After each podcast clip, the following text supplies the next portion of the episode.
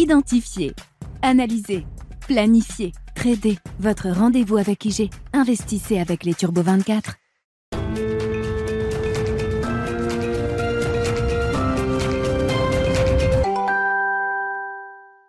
Bienvenue dans Smart Bourse, votre double dose quotidienne de marché en direct sur Bismart. Chaque jour à la mi-journée, 12h30, 13h. Et en fin d'après-midi, la grande édition pendant une heure à partir de 17h en direct, rediffusée à 20h sur Bismart TV.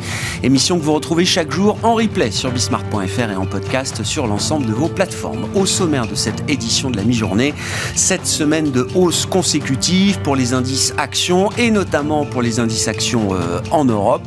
Et maintenant, c'est la question qu'on va se poser euh, évidemment mais il faut noter quand même ce, rallye d'automne qui a euh, permis au CAC 40 de reprendre 1000 euh, points quasiment en ligne droite. On était tombé à moins de 5700 points, 5600 points et quelques fin septembre, le 29 septembre dernier, avec un, pessimisme ambiant à l'époque qui était sans doute exagéré. évidemment, la, suite nous a appris que oui, le pessimisme du mois de septembre était sans doute un peu exagéré. Nous nous sommes retrouvés à 6600 points et, plus sur le CAC 40 qui a ainsi retrouvé ses, niveaux de mi-août, hein, qui était le dernier sommet du, CAC 40 euh, au cours de cette année 2022. Euh, que peut-il se passer désormais? C'est la question qu'on va se poser et qu'on posera notamment à Alexandre Baradès, chef analyste chez IG, qui sera avec nous en plateau pour le plan de trading de Smart Bourse, comme chaque lundi à 12h30. Est-ce que l'idée d'une consolidation paraît légitime euh, à ce stade, après ces niveaux retrouvés sur les indices actions en Europe? Qu'est-ce qui pourrait amener cette consolidation? On surveille notamment toujours la situation sanitaire en Chine, alors que le Congrès est passé. Le congrès du Parti communiste chinois est derrière nous. Le Covid, lui, reste pour l'instant encore une réalité en Chine avec des mesures de confinement euh, strictes qui ont été réimposées dans certaines localités. Les officiels chinois qui ont communiqué d'ailleurs sur de nouveaux décès, quelques décès, on parle de 2-3 décès officiellement reportés par les autorités euh, chinoises liés au Covid. Euh, bien sûr, une situation sanitaire donc qui continue de soulever des interrogations sur la, la capacité de reprise et de relance de l'économie chinoise dans la perspective bien sûr du euh, scénario 2023 qui anime désormais les investisseurs. Et puis pour la partie américaine, c'est Thomas Coster qui sera avec nous euh, en visioconférence depuis euh, Genève, économiste senior US de Pictet Wealth Management, Wealth Management, pour revenir sur les enjeux de la semaine américaine. Une semaine qui sera écourtée avec Thanksgiving. Les marchés américains seront fermés jeudi et il n'y aura qu'une demi-séance sur les marchés US vendredi. Ce sera le jour de Black Friday et l'occasion donc de faire un état des lieux du consommateur américain après des chiffres de vente au détail publiés vendredi dernier pour le mois d'octobre qui ont montré une belle résilience des dépenses de consommation avec une progression de plus de 1% d'un mois sur l'autre.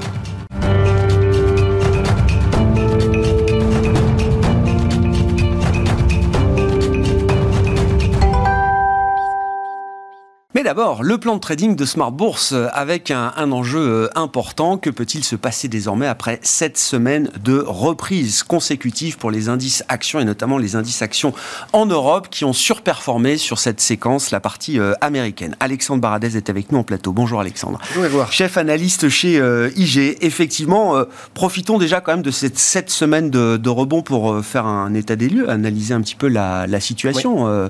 C'est un rebond d'automne quand même qu'on n'espérait pas peut-être aussi euh, intense et vigoureux. Il a été vigoureux et ce qui est intéressant de voir, c'est que ça touche effectivement des valeurs plutôt value, cycliques.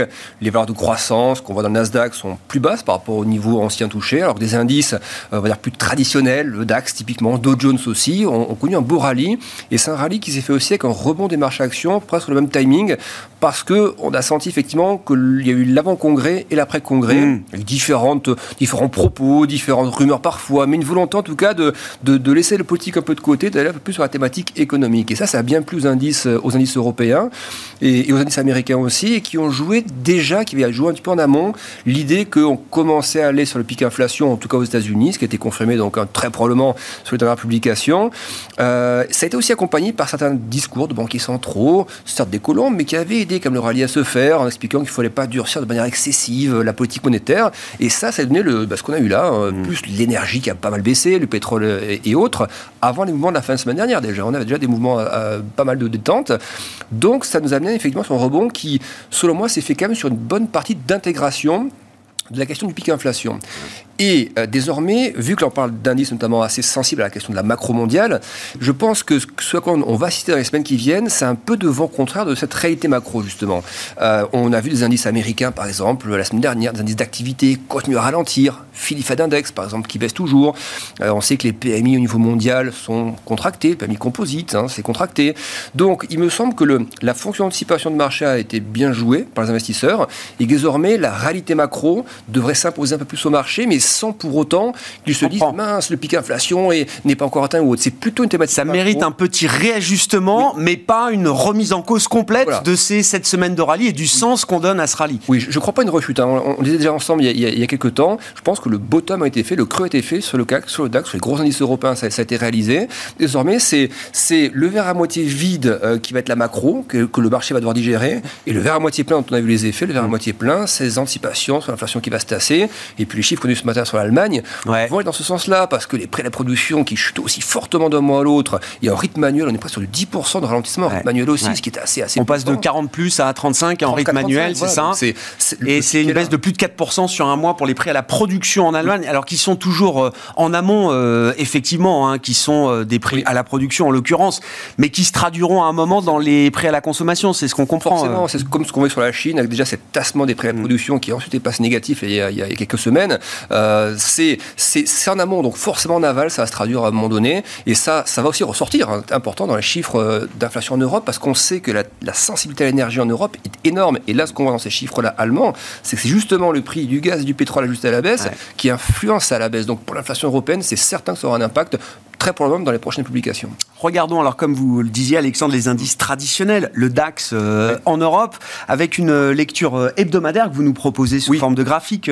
Alexandre, quels sont les, enjeux et qu'est-ce qu'il faut comprendre dans ce graphique Alors c'est vrai qu'à vue d'œil, il y a beaucoup de choses. J'ai voulu dégrossir. Il y a d'abord le canal violet qu'on voit. Donc ça, c'est le, le, train de tendance, selon moi, qu'on va garder. C'est-à-dire que on est sorti par le bas de manière un peu excessive. On a réintégré ce canal de manière très très dynamique. Et là, on est même un peu au-dessus de la moitié de la, de hauteur de ce canal. Donc c'est un peu haut à court terme. Euh, l'idée, donc, n'est pas de retomber sur le bas du canal qui semblerait complètement excessif vu les, améliorations que nous avons, mais on voit qu'on arrive aussi à une confluence d'éléments un peu techniques. Il y a des retracements techniques, 23,6% par exemple. C'est un niveau, voilà, le marché tape dessus. Il y a une ancienne oblique qui part par les creux de 2011 et 2015, 2016, on tape ce niveau-là. Il y a un peu de densité à cet endroit-là, et surtout on se rapproche un peu, si on regarde très proche de nous, les, récents sommets en fait hein, de 2022, les, sommets intermédiaires avant la grosse rechute, on se rapproche un peu de ces, points hauts intermédiaires. Donc là, il y a un petit hub euh, technique un peu concentré. Ce qu'on a décrit dans la partie la précédente sur le fait que la macro puisse jouer un peu des vents contraires, je pense que ça devrait demander le DAX à retomber un peu sur l'oblique jaune qui est juste en dessous, là, qui passe vers les 14 000, 13 900 points. Voilà, je pense qu'on peut retoucher un peu ces niveaux-là, même repasser un peu sous les 14 000, mais vraiment sous forme d'un peu de distribution, de consolidation. Voilà. Il me semble qu'une grosse partie du rallye de fin d'année a déjà été vue, en fait. Ah. Et je vois pas le truc repartir aussi vite que ça. Donc, il me semble que distribuer un peu, mais il faut faire attention comme dans, dans ce qu'on dit, parce que je, je pense que je pense qu'il y a aussi des asset managers qui, avaient du cash, qui ont toujours, qui ne sont peut-être pas rentrés dans la première phase accélérante et qui se disent je ne vais pas rater la deuxième. Et donc c'est ça qui fait que ça peut limiter du coup un peu le, les, respirations qu'on peut avoir. Donc ça je suis assez prudent sur les phases retraçantes. Je pense que il y a peut-être une forme de positionnement encore un peu excessivement prudent chez des grands investisseurs ou des investisseurs longs d'une certaine manière, qui seraient peut-être euh, tentés de, prendre le train en marche. Euh, et donc soit ils ont des, creux sous 14 000 et là ils vont commencer à rentrer, soit ça ne fait que distribuer très très latéralement sur les niveaux actuels et dès que ça va commencer à accélérer, il se peut qu'ils se repositionnent. Donc moi pour l'instant une nouvelle accélération, je vous dis par rapport à l'aspect macro, je pense qu'il ne faut pas le minorer non plus, l'aspect macro, il y a une partie quand même du ralentissement qui est devant nous, donc ça va quand même un peu influencer les indices, mais voilà un petit retracement sur les 14 000 me paraît très plutôt sain après le gros rallye. Non, mais l'idée qu'effectivement, à un peu plus d'un mois de la fin de cette année, on a peut-être, probablement en tout cas, vu les gros points bas de ce bear market. Oui, ça je pense clairement, et puis même le rebond de l'euro-dollar. On disait que les, les dollars rebondirent de concert. Un rebond de l'euro serait risk-on pour la partie européenne, c'est bien ce qu'on a vu, et l'euro, on en reparlera tout à l'heure, qui est monté mm. assez haut aussi. Si on zoome sur le DAX avec alors euh, une lecture euh, euh, horaire hein, que vous nous proposez, donc là on est vraiment dans une, logique un peu plus court-termiste. Mais on retrouve la fameuse oblique, qu'on retient? Voilà, l'oblique qui bloquait voilà, on voit bien c'est très propre, ça s'arrête dessus à deux reprises. Moi, je, serais même, je, pense que si le DAX commence à accélérer à 14 500, 14 600 au-dessus de l'oblique, je méfierais un peu des, des, des bull traps, c'est-à-dire d'un marché qui ferait, qui partirait pas pour tout de suite pour, un vrai momentum. Donc, je resterai prudent sur les phases accélérantes à court terme, même si je pense que le creux long terme a été fait.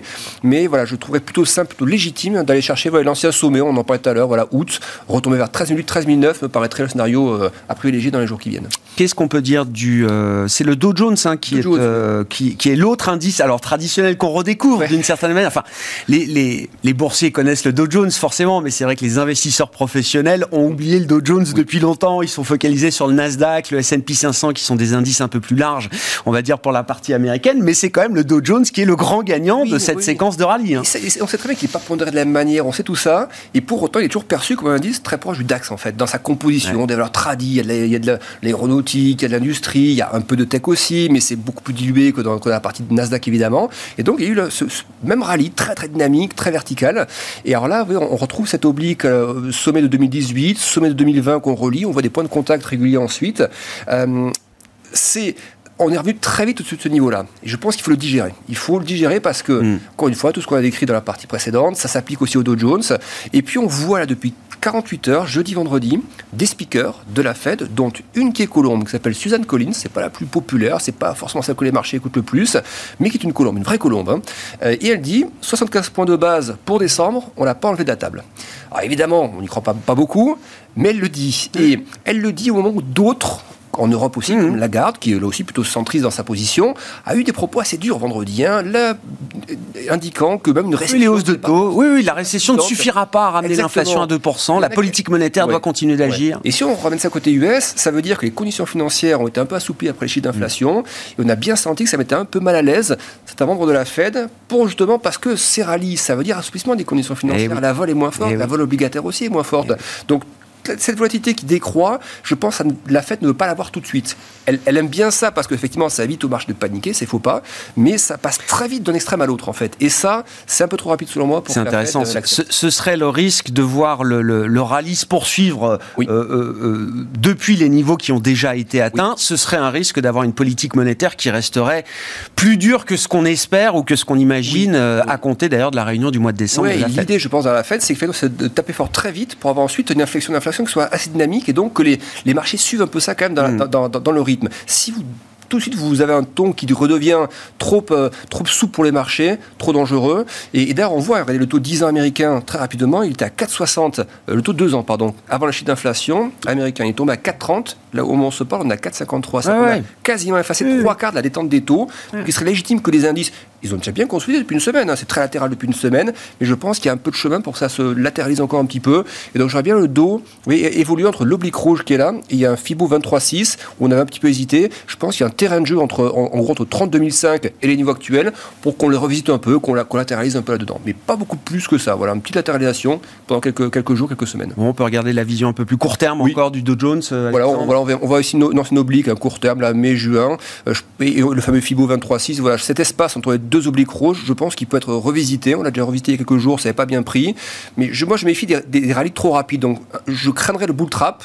En revanche, un passage à dessous correspondrait bien à la narrative, euh, à ce qu'on entend des banquiers centraux. Et ce qui est marrant, c'est qu'il commence à reparler un peu plus dur au moment où le VIX, le VIX, il faut regarder l'évolution, c'était creux de plus en plus haut, mm. comme ça, depuis plusieurs trimestres. Eh bien, c'est au moment où on tape un peu cette oblique qui passe par les creux que le discours des banquiers centraux redevient un peu plus. On voit que les taux se redressent à ce moment-là. On voit que le dollar reprend quelques couleurs.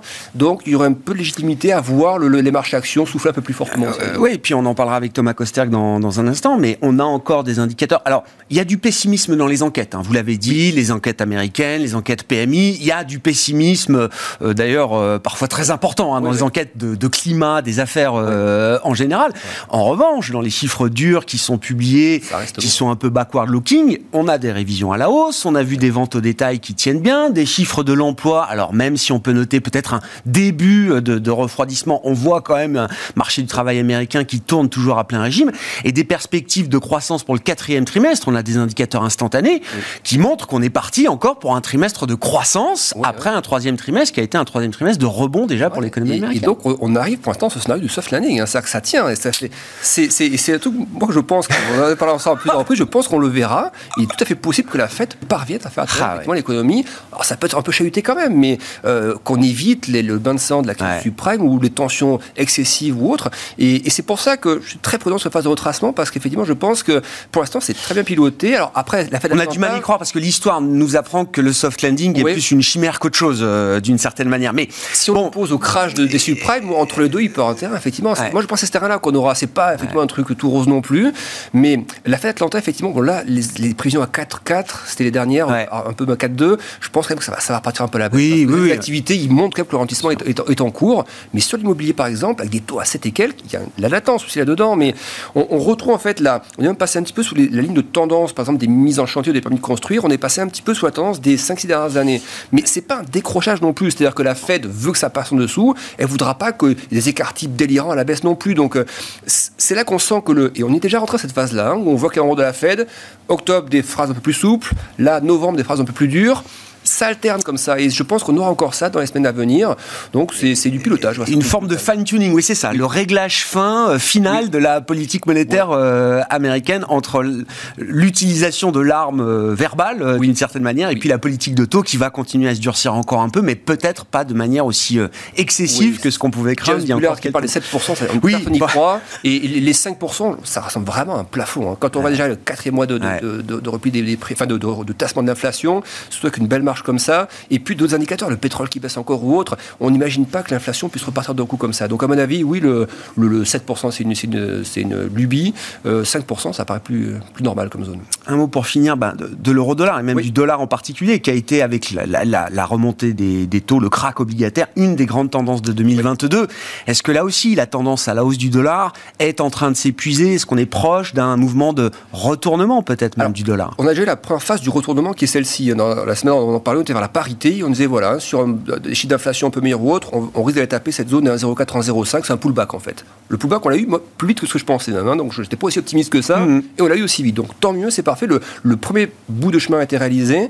Mais euh, je pense que la question après, c'est euh, la question de, la, combien de temps on reste en taux élevé, en fait? Et ça, on n'imagine pas une seconde maintenant. Déjà, les taux sont pas arrivés au taux neutre encore. Et puis après, on va rester quelques temps. Ce n'est pas un scénario pour que l'euro remonte à un 10 ou un 15 tout de suite. Ça, c'est plutôt le scénario pour que le 0,95 est une zone, soit une zone forte, le dollar index qui touche un pic, et qu'on oscille après dans une zone entre 0,95 et 1,05 par exemple. Je ne suis pas sûr qu'on retombe aussi bas que la parité à 0,95, mais il me semble qu'un espace entre la parité et cette zone de résistance, qui est une vraie zone, vous voyez, c'est les anciens supports 2014-2015, je pense que ce qui correspondrait bien à la consultation des indices sera un eurodol qui évoluerait aussi là-dedans, avec un dollar qui prendrait quelques couleurs, ce qu'on voit déjà depuis quelques jours, et des taux US qu'on voit aussi qui remontent un petit peu. Donc voilà, un peu de consolidation entre la parité et 1,05 pendant quelques temps, mais je serais plutôt quand même à attendre le prochain signal à 1,05 pour ensuite viser l'oblique, vous voyez, au-delà de 1,10, mais en acceptant l'idée que là, on puisse à nouveau latéraliser quelques temps d'abord. Bon, phase de digestion, peut-être nécessaire, effectivement, vous l'avez dit, pour les indices et pour les grandes euh, classes d'actifs qu'on suit euh, avec vous chaque semaine. Merci beaucoup, Alexandre. Alexandre Baradès, chef analyste chez IG, avec nous pour le plan de trading de Smart Bourse.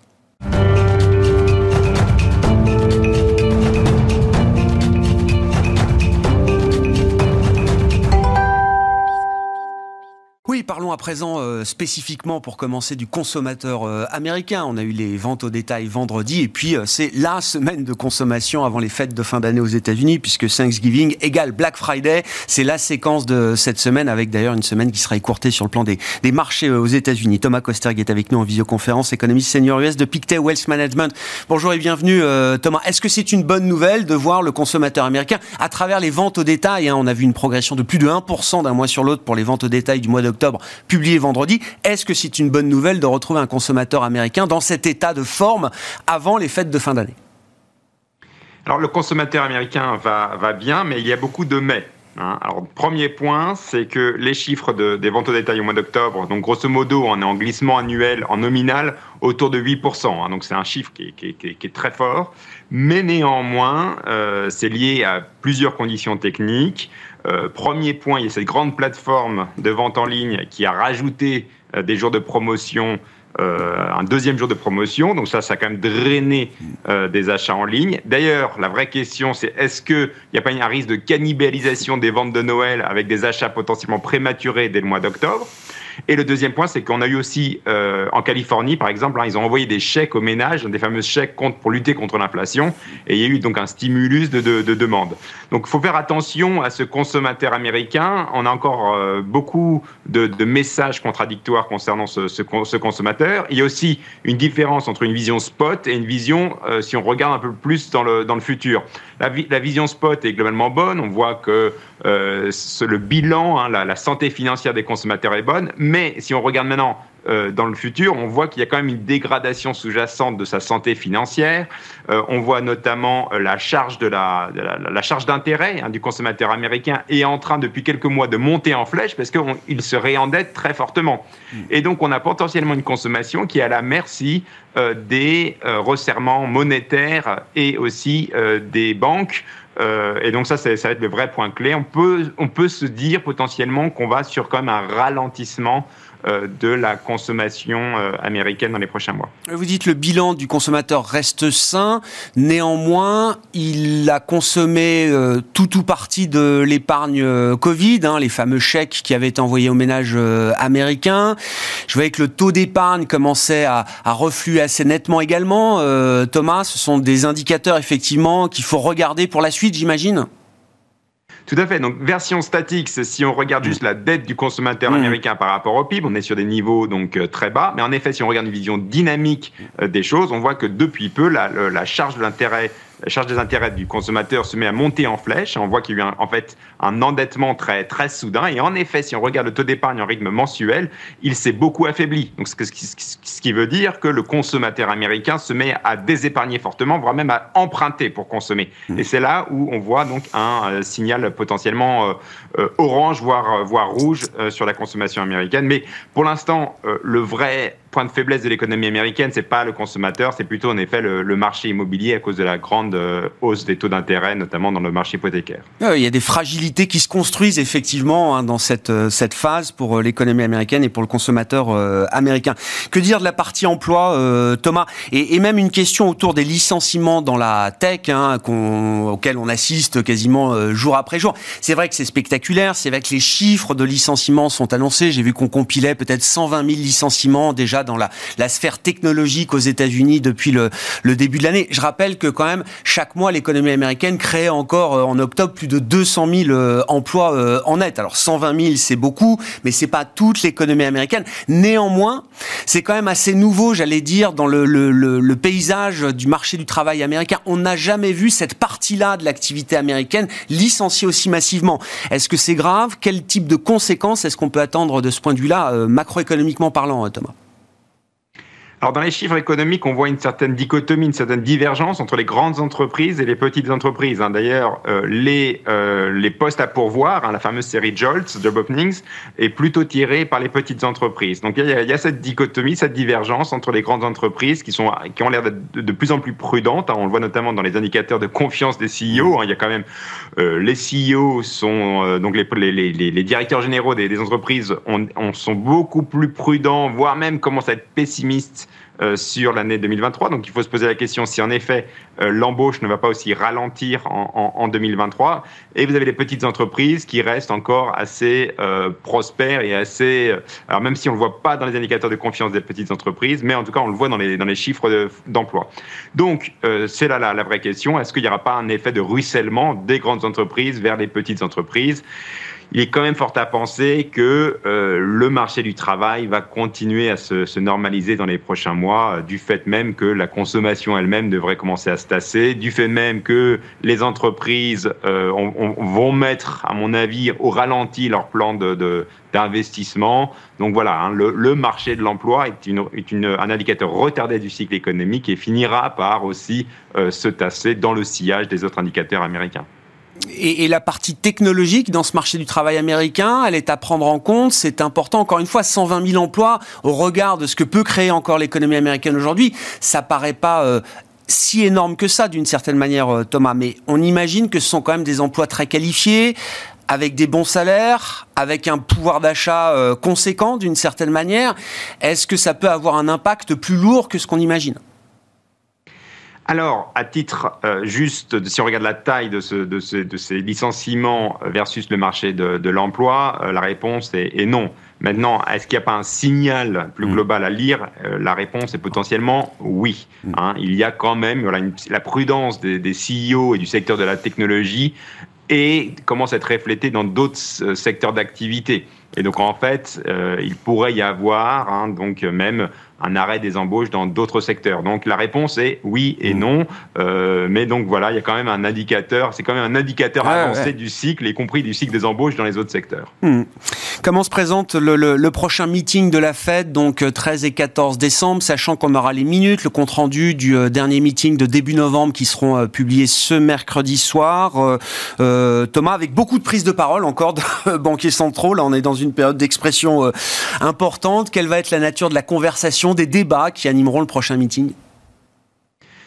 Oui, donc je pense qu'on est passé d'un débat où est-ce que l'inflation a fait un pic, je pense qu'on peut tous dire potentiellement oui, à où est-ce que l'inflation va arriver en 2023 Et là, il y a un vrai débat. Il y a quand même encore beaucoup de craintes à la Réserve fédérale que l'inflation, même si elle diminue, reste potentiellement structurellement élevée en 2023. La Fed regarde certes donc l'inflation euh, actuelle, mais elle regarde aussi les enquêtes des consommateurs, hein, notamment l'inflation de l'indicateur du Michigan, qui montre une inflation attendue à toujours autour de au plus de 5% sur mm. l'année à venir. Mm. Et donc la, la, Fed reste un peu inquiète par rapport à une inflation qui, qui deviendrait plus ancrée dans l'économie via les attentes d'inflation, via aussi euh, les salaires, puisque le, les fameux indicateurs des salaires de la Fed d'Atlanta restent aussi également très élevés. Donc je pense que la Fed n'est pas prête à euh, baisser la garde sur l'inflation. Euh, on verra au mois de décembre des prévisions pour le taux terminal qui devrait donc monter. On était à 4,6% au mois de septembre. Ce fameux taux terminal pourrait donc va sûrement aller autour de 5%. La question c'est si c'est beaucoup au-dessus de 5%. Euh, ou, pas, euh, puisque le marché à l'heure actuelle price entre 5 et 5,1% pour le taux terminal euh, l'année prochaine. Donc bref, je pense que la Fed ne va pas crier victoire trop tôt, même si en effet on voit l'inflation qui a fait un point d'affection, mais la Fed va continuer de regarder non seulement l'inflation, mais les indicateurs type attente d'inflation des consommateurs et aussi les salaires. Et voilà, il n'y a pas assez de signaux concluants pour dire qu'une pause des hausses de taux est en vue. Est-ce qu'à ce stade, on peut trancher la question de 75 versus 50 points de base pour le meeting euh, de, décembre, euh, Thomas, ou est-ce qu'il y a d'autres indicateurs à venir qui permettront peut-être d'avoir une probabilité plus forte euh, d'un côté ou de l'autre? Non, il est très probable que la Fed baisse à 50 points de base. Mais 50 points de base. c'est énorme. ça, reste, énorme. Oui, oui, bah oui. énorme. Et si on fait 50 points de base à chaque meeting, euh, vous voyez, euh, il y a deux meetings par trimestre, ça, risque de faire beaucoup en 2023. Donc ça, c'est aussi une autre vraie question que les investisseurs devraient aussi se poser. Mm. Hein. Merci beaucoup Thomas. Merci pour votre éclairage euh, macro sur la situation américaine.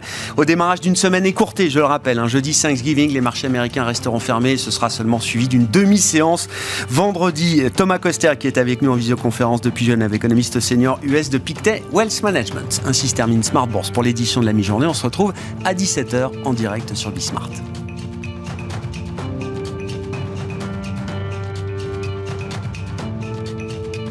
Identifier, analyser, planifier, trader. Votre rendez-vous avec IG. Investissez avec les Turbo 24.